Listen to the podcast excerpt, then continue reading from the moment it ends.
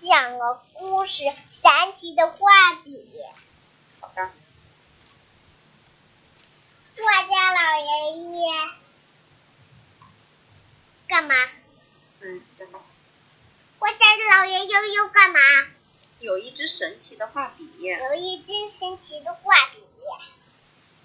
接下来你怎么捏画什么？都能变成真的。好，老爷爷把画笔丢了，多多鼠捡到了画，赶快给老爷爷送去吧。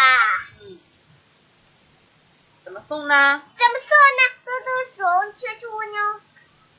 呃，不不，多多熊用神奇画笔画了一架飞机追上去，追坐上飞机去追老爷爷。上飞机去追了一眼，很久很久，邓飞的小船已经被追着，一看就要追上了老爷爷哟，上个大龙船，上一辆小汽车。上了一架小汽车，嘟嘟熊赶快用，神奇画笔画了一架小汽车，嗯，眼看又要追上了，眼看就要追上了。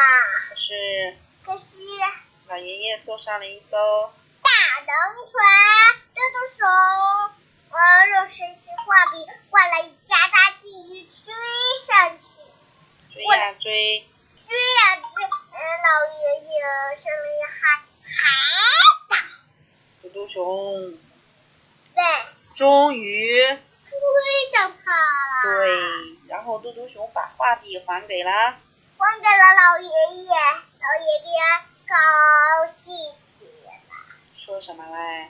豆豆虫谢谢你。我们一起在那这这些小岛上画出漂亮的房子，请岛上的小动物们居住吧。我想着我会讲这讲这吧，神奇的画笔。这本故事关于孩子的事，我不会讲什么嘛，嗯，这是一本神奇的书，它既可以阅读，又可以阅读越可以绘画。绘画。然后呢，然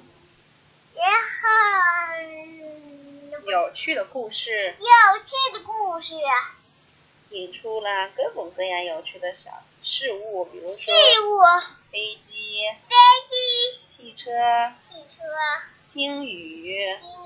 房子。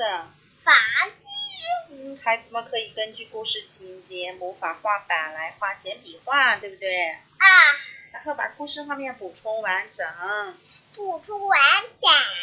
然后也可以自由发挥，画出故事里的情节和其他的东西，对不对？其他的东西，嗯，也可以发挥想象力，为故事创编新的情节，新的情节，画出你自己心中的故事。来画出你心嗯呃